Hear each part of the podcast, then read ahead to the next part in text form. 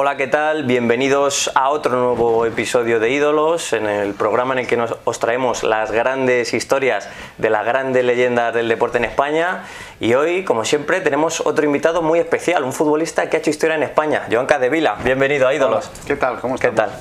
Estamos en la ciudad de Las Rozas porque te estás preparando para ser entrenador. ¿Ya sabes cómo quieres que juegue tu equipo?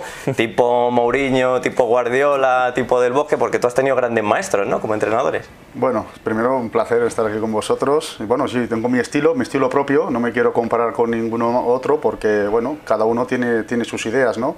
Pero sí es cierto que estamos aquí, pues muchos exjugadores, eh, intentar, pues bueno, eh, aprender sobre todo muchísimas cosas, porque cuando eres jugador y cruzas la línea entrenador es otro mundo totalmente diferente.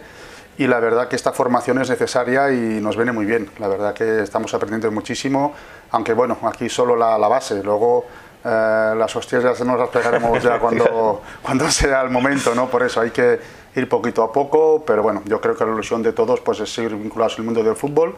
La de ser entrenador es una opción, aunque ahora mismo a nivel personal eh, no es mi principal, bueno, mi principal decisión de ser entrenador, pero al menos eh, tener la formación sí que, sí que me apetece, aprender sobre todo, ver esa nueva ventana, lo que es el fútbol del otro lado y, y bueno, pues si algún día me decido, pues al menos ya, ya lo tendré. ¿Y cómo sería ese estilo que tú ya tienes en la cabeza, que nos dices que ya sabes cómo vas a jugar? Si algún día decides ser entrenador, de toque, de contragolpe, de tener posesión, ¿tienes algo ya más definido? Todavía hay que, hay que dejarlo aquí, reposar. Aquí tenemos para tres días seguidos, ¿no? Pero, pero bueno, es cierto que, que, a ver, en teoría, pues eh, sí, es una mezcla de todo, ¿no? Porque hay que jugar sin balón, con balón, por lo tanto yo creo un, un equipo pues que a priori que sea protagonista, como todo el mundo quiere, ¿no?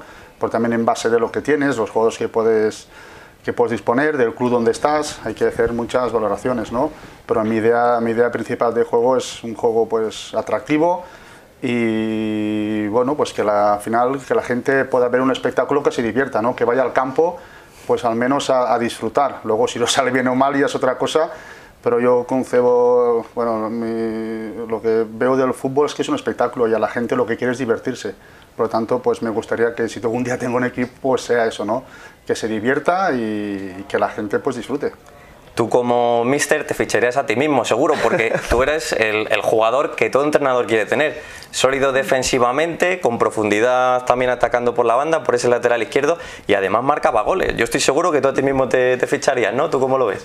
Sí, y además tiene un buen comportamiento. Que claro, es, que es muy importante es también el vestuario. Es, obviamente es el tema futbolístico es una cosa y luego pues el grupo es otra. Por lo tanto yo puedo presumir de, de alguna manera de que en todos los vestuarios que he estado pues he, he, aceptado mi rol, cuando me ha tocado jugar pues intentar mantenerlo y cuando no pues ayudar al, al compañero y hacer que el equipo sea mejor cada jornada.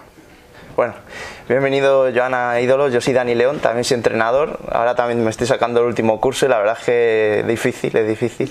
Es muy difícil. Es sí, difícil, sí. así que bueno, eh, principalmente mi, mis preguntas van a girar en torno a tus inicios, un poco en el español cuando empezaste. Eh, imagino que el debut eh, cuando empezaste a primer nivel fue bastante complicado, siendo tú bastante joven. ¿Cómo recuerdas toda esa etapa, esos inicios? Pues lo recuerdo que fue todo muy rápido. Muy la rápido. verdad que fue rapidísimo, no me dio tiempo asimilar nada. La verdad que estaba en una nube. Imagínate, pues un chaval que viene de, del juvenil del español al, al, español B y luego me dan la oportunidad de debutar, que fue en Bilbao con Brindisi. Pues imagínate, fue todo muy rápido, no me dio mm. tiempo pues prácticamente a, a situarme, a saber lo que me pasaba de un día para otro, pues bueno, yo pues venía de debutar en Bilbao y la semana anterior había perdido 6 a 1 con el filial. Yeah. Entonces fue todo tan rápido y en 7 días me cambió todo. Pasé de perder 6 a 1 a, a, jugar en primera división y pues bueno, pues empecé a salir en los periódicos, en la tele y no, no asimilaba lo que estaba pasando. Vivía en una nube, yo solo quería jugar a fútbol, era mi ilusión, es el sueño que cualquier niño tiene y más pues en el español, un equipo que, que, era aficionado ya de pequeño, o sea que mm. era todo muy bonito, fue tan bonito todo que pasó un año tan rápido que prácticamente ni asimilé lo que, lo que me estaba pasando. Eso a nivel personal te tuvo también que afectar, como has dicho, o sea, salías por la calle y te dirían cosas, eso tiene que ser la leche, ¿no? Salir, incluso, bueno, no sé si tendrías tiempo hasta para salir con tus amigos, ¿no? Eso tú sí, puede ser. ¿Alguna anécdota así que te pasara? Que... Pues mira, yo me acuerdo que debuté un sábado en, debuté un sábado en Samamés, por la noche. Sí. Y yo, yo el domingo, pues me acuerdo que esa mañana viajamos, fuimos a ver el filial que jugaba a las 12 y luego me fui a mi casa y por la tarde fuimos a una discoteca de tarde con mis amigos, como hacía siempre, o sea, Claro. yo no cambié mi rutina y en eso que hab- había televisiones y, y de repente pues daban la noticia que yo había debutado en el, en el español y, bueno. y pasaba de ustedes están mis amigos y salían a la tele a la, a la misma vez y mis amigos, ostras, estás en la tele y yo, hostia, pues sí y bueno, fue, sabes, una cosa Sí. muy extraña que, bueno, pues pensaba yo, bueno, pues, pues qué bien, ¿no? Pero, Claro. o sea, yo hacía lo, lo mismo de siempre, lo que pasa que de vez en cuando, pues bueno, me veía en la tele. Y bueno, fue, es bonito, es bonito y bueno, pero ya te digo, que no me daba tiempo de nada porque yo ya, ya tenía ganas de entrenar, tenía ganas de, de ver qué pasaba y...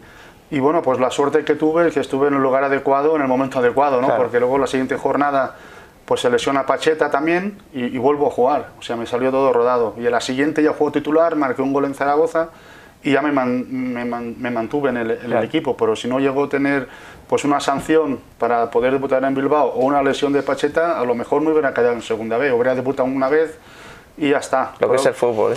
Pero bueno, para, para que te llegue la oportunidad hay que estar preparado Claro, también. No, es. La suerte hay que buscarla, claro, Sí, exactamente. y trabajarla. Claro, la sí, sí, suerte sí. hay que buscarla y trabajarla. Exactamente, sí, o sea señor. que... ¿Cómo se nota ahí lo de entrenador ya, eh? No, se está pero, notando ya. Pues es la realidad. Al final dicen, no es que no tienes suerte. Bueno, pues a lo mejor Claro. no estabas preparado para tener Eso es, suerte. exacto. Eso y al jugador joven, sobre todo, hay que prepararle para cuando llegue el momento, ¿no? De que, de que esté preparado. claro. Al final es físicamente, mentalmente y bueno, siempre hay que tener como unos padres futbolísticos que le vayan un poquito guiando por lo que le puede venir encima, ¿no? Claro. Eso es. Bueno, de tus buenas temporadas en el español, fichaste por el Atlético de Madrid. ¿Cómo fue ese fichaje? ¿Cómo sucedió todo aquello? ¿Qué, pues, por qué, eh, qué te qué hizo tomarte tú esa, esa, deci- Pues esa mira, decisión? fue, yo creo que fue una decisión difícil porque, porque bueno, pues en el club, en el español, pues no acababan de ver en buenos ojos que yo me fuera, un chaval joven de la cantera. Excepto, como te decía yo, que vivía en una nube eh, y bueno, pues nos fuimos Tony Jiménez, el portero y yo al Atlético, el Atlético pagó la cláusula y bueno, pues al fin y al cabo, pues el, el proyecto Atlético de Madrid me atraía mucho, un club grande en teoría, bueno, un club grande de, de- de España y de Europa. Y bueno, pues uno siempre lo que quiere es mejorar. Y ya te digo que fue tan rápido todo que no me dio tiempo porque, claro, claro. hubo un problema de cláusulas, que si no sé qué, entre clubes, claro, yo todo eso ni lo sabía. Claro. No, no tenía prácticamente conocimiento de muchas cosas, ¿no? Y bueno, pues de, repente, de un día para otro, me veo en, en Madrid, en el, en el Calderón, con un proyecto ilusionante. Pues imagínate, entrar a un vestuario con Kiko, Aguilera, Hasselbein, El Pipo Tony- Baraja. Tony, Valerón, Molina, imagínate, fue algo, pues con 20 años que tenía, pues fue algo muy, pues muy impactante, ¿no? Y bueno, pues eh, me lo tomé con mucha ilusión, pues eh, con un paso más en mi carrera. Lo que pasa que, bueno, deportivamente fue un año muy malo y bueno, pues eh, yo creo que es una de las espinitas clavadas que tengo, ¿no? Es esa, ese descenso en Atlético de Madrid que bueno, pues que, bueno, pues que a todos nos afectó muchísimo, incomprensiblemente, pero bueno, no podemos echar ya la vista atrás ni mucho menos, pero, pero es algo que, estoy dolido por, por eso, ¿no? Porque, porque bueno, me hubiera gustado pues que al menos fuera de otra manera, ¿no? Pero bueno, circunstancias Eso, eso le, le- le iba a preguntar porque estuvimos también con Kiko, entrevistamos a Kiko recientemente y nos dijo eso, que, que ha sido su peor momento como profesional, eso del descenso, que no se explicaba con el equipazo que tenían. O sea, ¿qué pudo pasar aparte de...? Porque en el vestuario tenía que ser raro, ¿no? Un ambiente, tú además eras jovencito, Sí. tenía que ser un ambiente raro también, ¿no? Sí, claro, obviamente te ves envuelto en una situación así, luego también hubo una intervención judicial, que no digo que no es ninguna excusa, pero bueno, yo creo que se juntó todo un poco y al final, pues bueno, yo creo que cuando, has- cuando ya estás condenado al descenso Claro. no hay nadie que te salve porque pasaron cosas, cosas rarísimas, ¿no?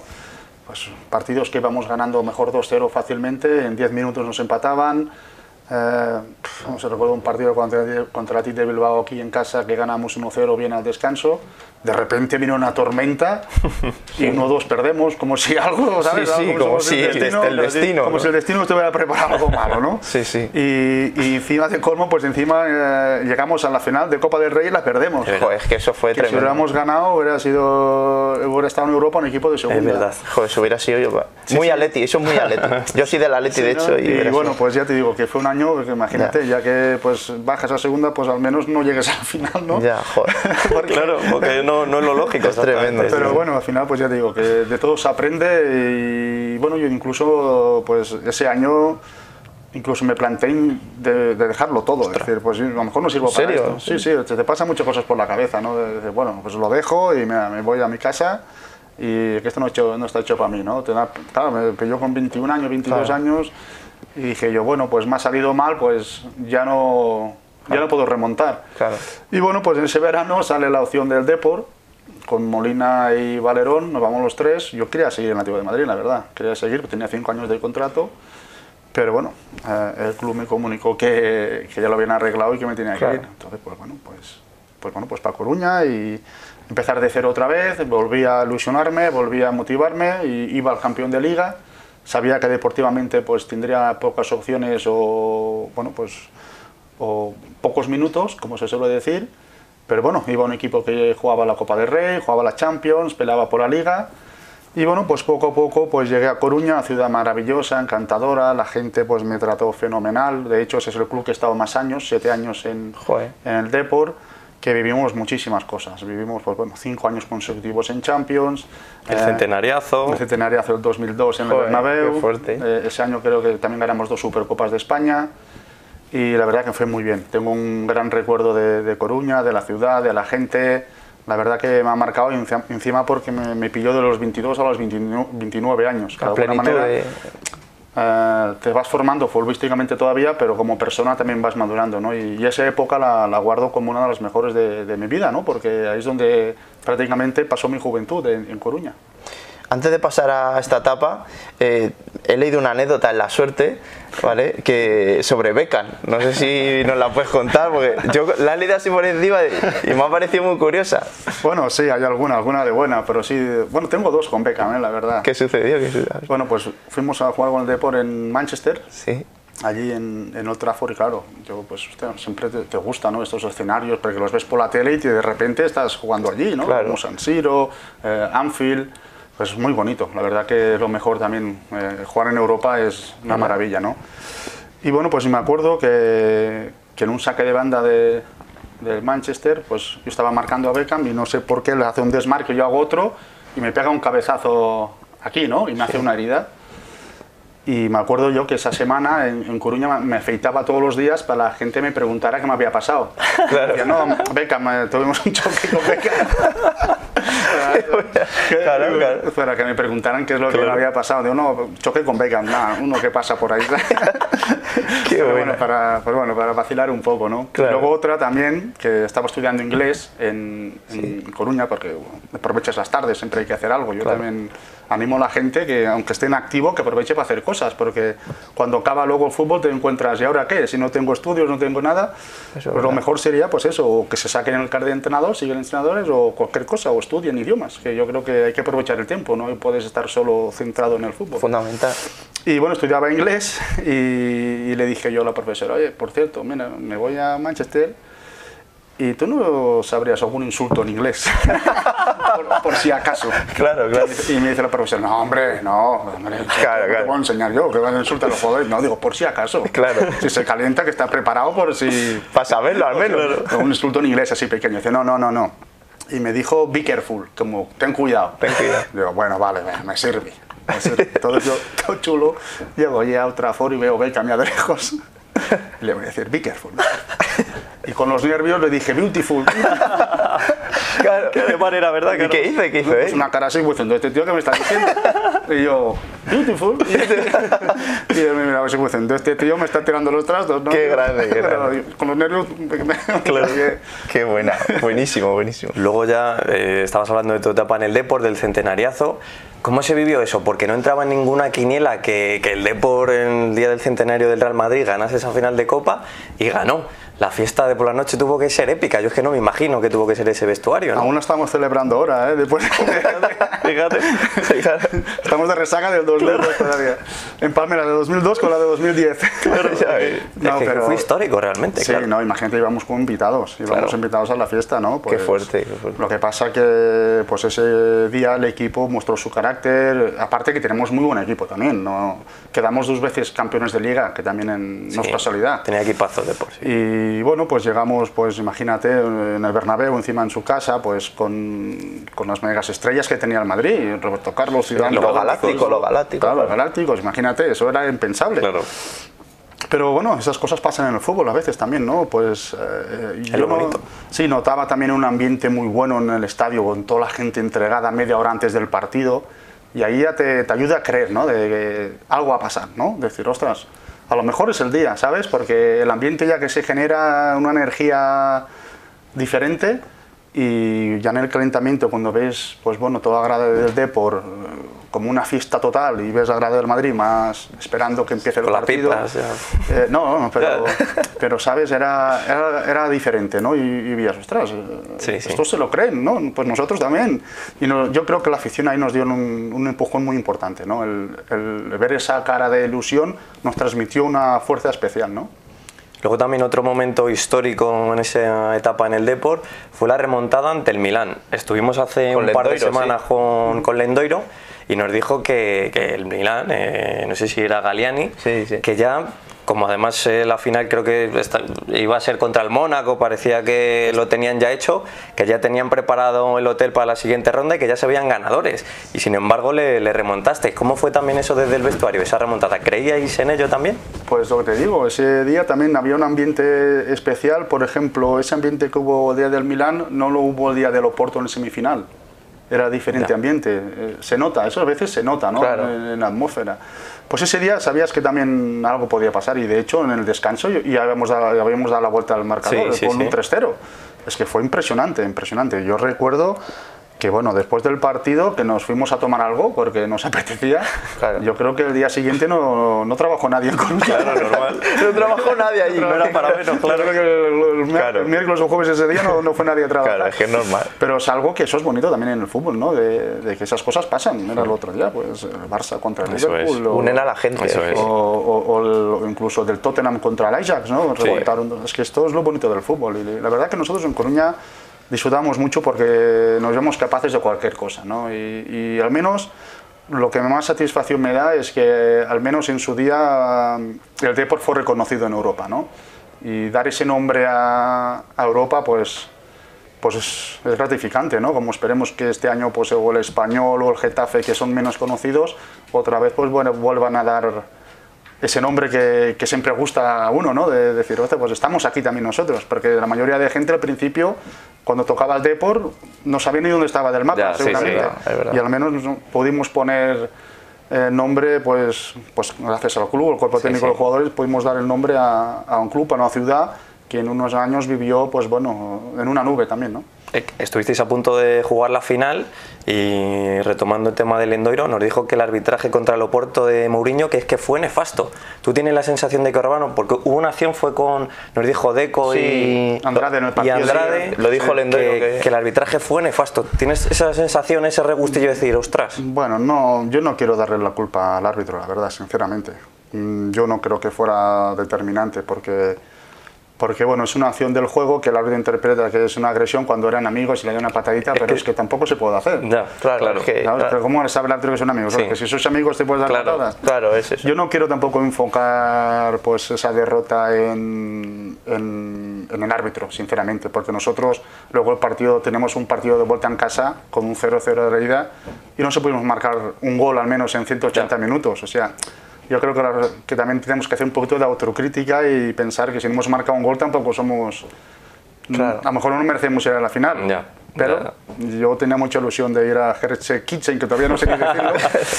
y el día que me aprendí el nombre, ya cuando estábamos eliminados, ¿no? Pero bueno. fue una pena, fue una pena porque lo tenemos todo a favor. Imagínate poder llegar a una final de Champions con el Depor hubiera sido sí. extraordinario. Pero nos quedamos a las puertas y ahí quedó. Se nos, se nos fue el sueño.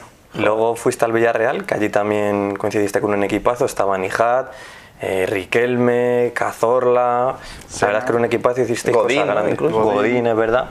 ¿Cómo era también ese vestuario? Porque tenéis que ser también muy buena gente, tenía que haber muy buen rollo, ¿no? Por lo menos lo que se ve desde fuera fue también esa una de las claves de que lo hicierais también en esa sí, etapa. Por supuesto, por supuesto que sí. Bueno, de hecho mi cambio después de siete años de, en el Depor, en Coruña, pues bueno, yo ya de alguna manera lleva mucho tiempo y el hecho de, de, claro, de hacer otro cambio en mi vida pues me daba un poquito de, de temor, sinceramente, ¿no? Y me iba pues ya al Depor en esa época, los dos años de Caparrós, y al Depor ya íbamos bajando, ya pues habíamos estado fuera de Europa, había vendido los mejores jugadores, y ahora como un fin de ciclo, ¿no? Y bueno, pues ese cambio de aires, pues bueno, te decía que llegaba un poquito pues de temor, ilusionado por algún temor para ver qué me encontraba, sobre todo los vestuarios, si los compañeros me iban a aceptar o no aceptar, ¿no? De manera, y la verdad que muy bien, desde el primer día pues ya me pusieron con Cazorla y extraordinario. Y aparte ya había un buen grupo del año pasado, Pellegrini sabía muy bien pues, eh, lo, que tenía que hacer en cada momento y la verdad que me integré muy rápido. Es que Villarreal es como una familia, ¿no? Eh, una familia Roche y bueno, todos, eh, es una maravilla cómo trabaja ese club, los serios que son y bueno, pues de repente pues pues volví a, competir al máximo nivel, ¿no? Con, con, la Champions. Otra vez quedamos subcampeones de liga, con un Villarreal que era impensable, ahora mismo es impensable. Y disfruté muchísimo. Yo creo que fue de los 29 a los 32, esos cuatro, sí, cuatro, 32, 33, cuatro años que, estuve allí en el club, que encima me, pues mira, ya había conseguido la plenitud esa que dicen futbolística y bueno, pues que, que, me pilló con la buena época de la selección, con Eurocopa y Mundial, imagínate, pues me pasaron cuatro años rapidísimo, porque todo pasa rápido, y bueno, pues gracias al Villarreal pues puedo decir que soy campeón del mundo, ¿no? ¿Fue tu mejor etapa, esa época victoriosa en la selección como futbolista? ¿Tú la recuerdas como tu, la cosa más grande que has hecho en el fútbol? Bueno, quizá digamos que, pues decía antes, que ya estaba en el punto máximo de, mi nivel, quizá, ¿no? Eh, pues de experiencia, de, todo, físico, mental. Yo creo que para el futbolista de los 20, 27, a los 31, 27, 32 es la, la mejor la mejor época para, para, bueno, para mostrarse pues, con plenitud de, condiciones. ¿no? Y bueno, en Villarreal pues la verdad que, encontré todo eso, eh, estabilidad en todos los aspectos y yo te digo que una pena que quebrara tan rápido, ¿no? Eh, la selección, aparte de la tremenda calidad que teníais, yo creo que una de las claves de vuestro éxito era que erais amigos, ¿no? Creo que tú organizabas timbas en tu habitación y que había muy buen rollo, ¿no? Bueno, las organizaban ellos en mi habitación. no sé por qué, pero me tocaba siempre la habitación más grande. Entonces, pues bueno. Mejor, claro. Claro, sí, sí, la selección, bueno, es que una época muy buena, pero también venía de una época muy mala, que antes, ahora es muy bonito, pero, claro. pero es que antes... El batacazo del anterior mundial, sí, sí. Ah, todo empieza en 2008 porque somos campeones, pero de 2006 a 2008 fueron dos años muy jodidos, ¿eh? muy difíciles. Las críticas a Luis, al modelo... Y ahora todo el mundo quiere la selección, pero antes temaba la selección y pensaba... Eso es verdad. Madre mía, la que nos vamos a poner. Y fue pues también el tema de Raúl, de Michel, y, era un ambiente raro, ¿no? Eh, era complicado al menos, ¿no? Y bueno, pues nosotros estábamos ahí e intentar hacer como posible, porque bueno, nos, costó muchísimo clasificarnos para esa Eurocopa, lo pasamos muy mal, tuvimos dos derrotas muy fuertes en Irlanda y en Suecia, ya sabes cómo va esto, o aquí o es blanco o negro, o eres muy bueno o eres muy malo, y, y de hecho a esa Eurocopa fuimos muy criticados, y en un mes y éramos los mejores. Exacto. Pero que jugaba y que quedaba a gusto, es que era un dominio aplastante a los rivales. Es así, también podemos quedar eliminados en cuartos contra Italia. Totalmente. y, qué? ¿Seríamos malos igual? Claro, precisamente, eso le, quería, le queríamos preguntar, que, que, creo que fue un punto de inflexión, ¿no? O sea, esa tanda de penaltis fue un punto de inflexión para España. O sea, ¿cómo, cómo lo vivisteis? ¿Cómo lo viviste? Bueno, el gran mérito de todo, a, ver, eh, está claro que los, a ver, los protagonistas son los jugadores, pero ahí Luis Aragonés tuvo un papel muy, muy, muy especial y muy, muy grande, ¿no? El convencernos, al final es convencer a un jugador, porque tú no vas a hacerle mejor a Xavi en un mes. Tú no lo vas a entrenar a Xavi o a Iniesta o esta gente, vas a hacerles mejores en un mes. Simplemente es convencerles de, de la cabeza, ¿no? Dirección de equipos. Claro, entonces pues, pues es eso, ¿no? Al final era convencernos que era el momento ya de, de superar esa barrera de cuartos y competirle a Italia, ya no en el partido, ¿eh? pero en los penaltis mentalmente, ser superior, porque yo creo que fuimos superiores mentalmente, la verdad. porque ellos quizá vienen con esa confianza de decir, bueno, España nunca pasa de aquí, son chicos jóvenes, pero es que vamos, eh, superar esa barrera fue muy fuerte porque, pues bueno, eh, Cazorla creo que no había tirado un penalti. La cara de Cazorla cuando tira el penalti es tremenda. Eh, Yo creo que todos pensamos que le iba a fallar. Claro, estaba. Revolco después es dijo después que no había tirado un penalti desde cadetes. Sí, verdad, sí, verdad. O sea que, que el entrenador te dé esa responsabilidad, tú lo aceptes y, y lo superes, es que eso es, eso, es grandioso. Es grandioso. Eh, ¿Cómo puedes conseguir eso? ¿no? Y eso es lo difícil a la vez de un entrenador. Por eso unos son más arriba y otros más claro. Eso es. ¿Has cogido, has recogido cosas de Luis Aragonés? ¿De ese tipo de cosas? Sí, claro, de todo se aprende, ¿no? Hombre, Luis era... Es que cada entrenador son diferentes, ¿no? Claro. Y bueno, pues de Luis, madre mía, aprendimos mogollón, mogollón de cosas que a veces te decía cosas que no entendías, pero cuando van pasando los años lo, vas entendiendo, ¿no? Claro. Y a veces, pues los entrenadores te dicen cosas que piensas que van en contra tuya y es al contrario, te están ayudando. Eso es. Te están ayudando y tú inconscientemente no lo sabes, ¿no? Y ahora, pues yo creo que muchos de nosotros estamos agradecidos pues, por muchas cosas que, que a lo mejor nos decía que no nos gustaban, pero eran por nuestro bien. Claro. El jugador tiene que entender muchas cosas, que cuando estás en activo es muy difícil que lo entienda un jugador, por lo tanto, yo creo que un entrenador tiene que, que saber hacer entender al jugador que, que, es lo mejor para él. ¿Con qué te quedas de él? ¿Alguna conversación que tuvisteis? Bueno. Algo así que tú recuerdes así, que digas, joder, pues eso me, me llegó, me llegó, me quedé con ello. No, pues lo típico, el, el hecho de que nos decía que, que, ya estaban todas las armas puestas, que ahora éramos nosotros. Si queríamos o, o, no, era o querer o no querer, depende de vosotros. Entonces te daba ya a ti el reto de decir quiero o no quiero. Claro. Entonces tú ya te dabas el máximo porque dices yo quiero, pues claro. demuéstralo. Bueno, el, el, Mundial, ahora llegamos al Mundial, que, que tampoco fue fácil. Eh, encima el primer partido ante Suiza caímos derrotados. Y bueno, y recuerdo un empate a cero en cuartos, ¿no? Creo que fue empate. No, no, no después del 1-0 ganamos todos partidos. Luego, eh, sí, pero, pero, con Paraguay, ¿no? Que con iba, Paraguay, 0-0, penalti en contra ah, final. Eso es. Y... Fue el peor momento ese de Paraguay. Eso es. Es que ahí fue el punto de inflexión de decir, es que vamos de favoritos y nos podemos quedar fuera. Sí, porque... ¿no? sí, sí, es que fue así. Fue así porque, de hecho, nosotros no sé por qué, pero los equipos sudamericanos se nos dan fatal. Sí, Chile, que también sí, costaba Chile, muchísimo. verdad, joder, era durísimo. Claro, Chile, Chile de, de, Bielsa, marcaje individual, Sí. nos muy aguerridos. Tenemos bastante respeto a Chile, la verdad, que fue el partido complicado porque era ya el clasificarse o no. Y pudimos ganar 2 a 1, pero recuerdo que los equipos sudamericanos siempre se nos han dado mal porque nos cuesta mucho. No sé si es por el estilo futbolístico o qué, pero los equipos sudamericanos siempre nos han creado muchos problemas. Y de hecho, pues cuando eliminas a Portugal en octavos y ves que tienes a Paraguay, dices, ostras, en teoría tiene que ser más fácil que Portugal. Pero... En teoría, sobre papel, pero fue al revés, fue lo más complicado que, que nos tocó vivir. Y encima, pues tuvimos la fortuna de que Cardoso falló un penalti con 0-0 ya en la Sí. segunda parte.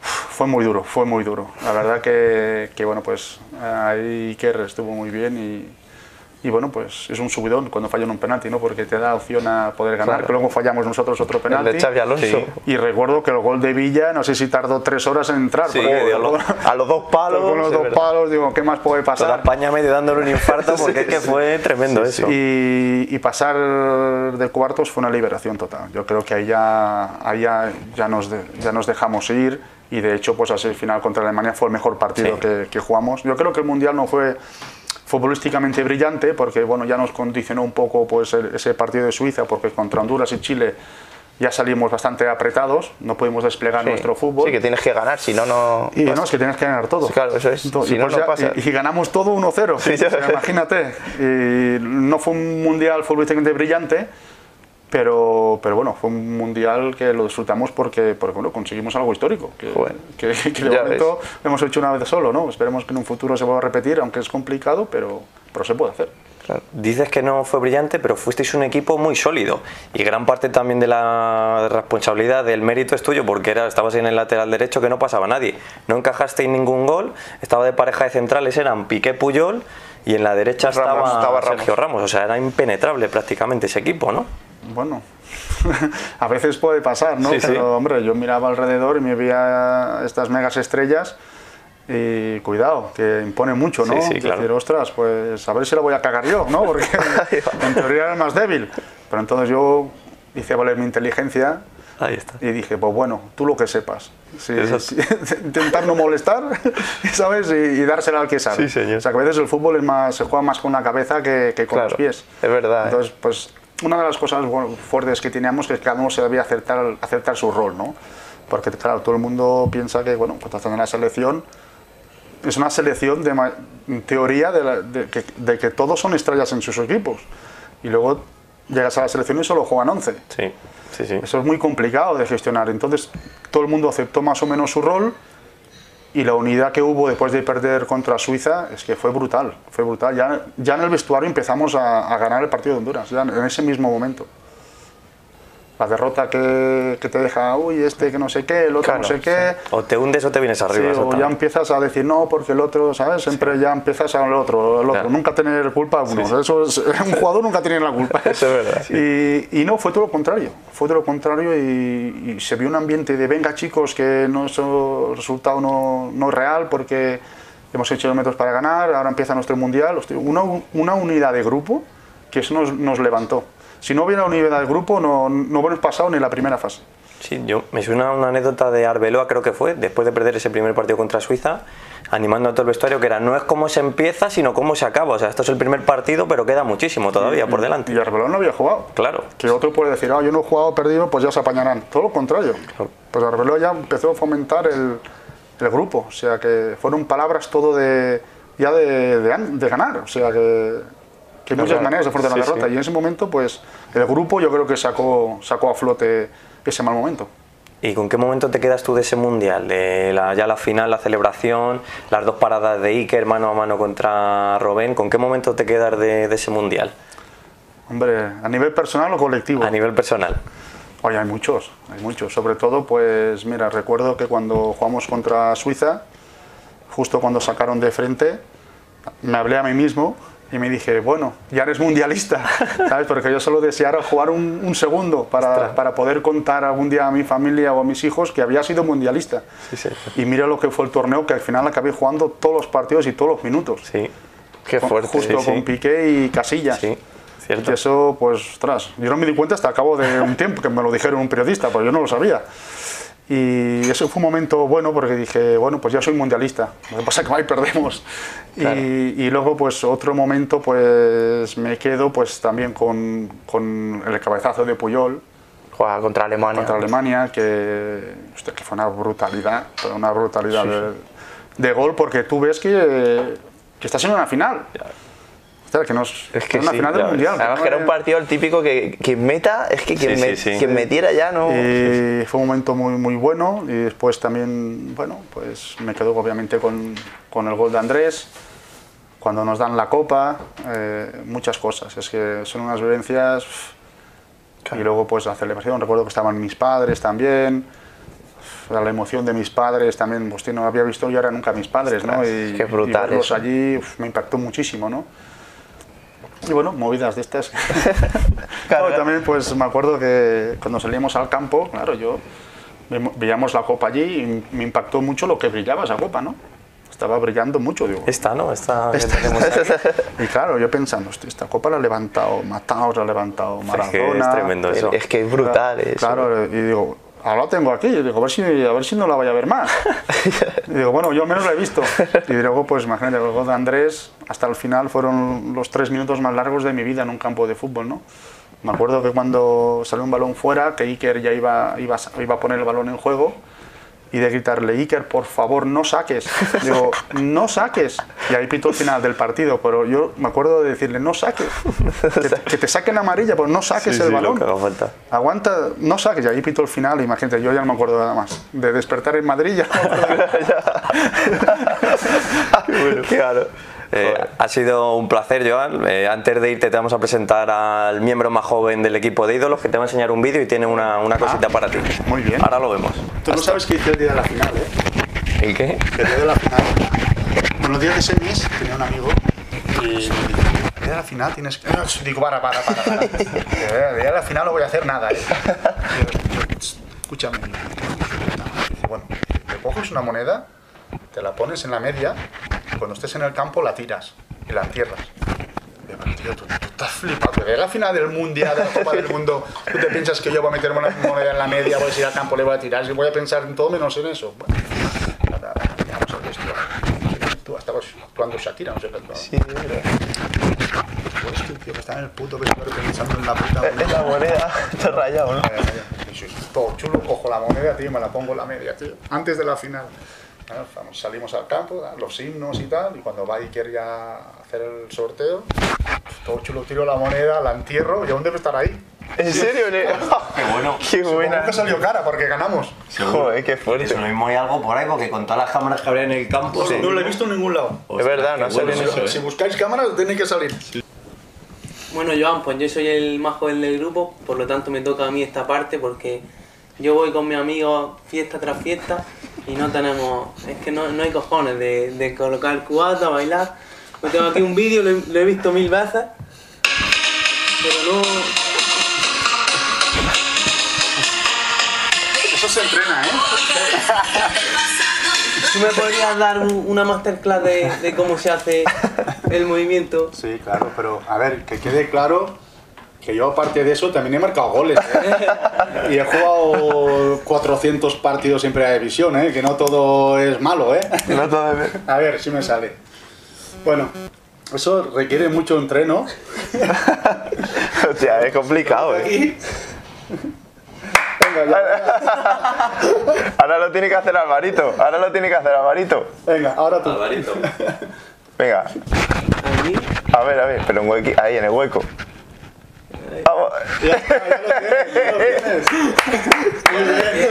Alvarito, ahora de pie como lo hizo Joan, que te tienes que marcar el bailecito también. ¿eh? Ojo, Alvarito. Vamos, Granada y su gente, por, por Granada y su gente, venga, vamos. Ahora, ya ídolo. ¿eh? Ahora ya sí, ahora ya sí. Bueno, Bueno, esto ha sido todo, Joan. Muchísimas gracias. Y le enseñaré a mi amigo ya que le diré que está con el maestro. Muy bien. Muchas se, gracias. se puede hacer con Coca-Cola solo, ¿eh? Con alcohol pesa más. Muy bien, pues muchas gracias. Un placer. Un placer, me he divertido mucho.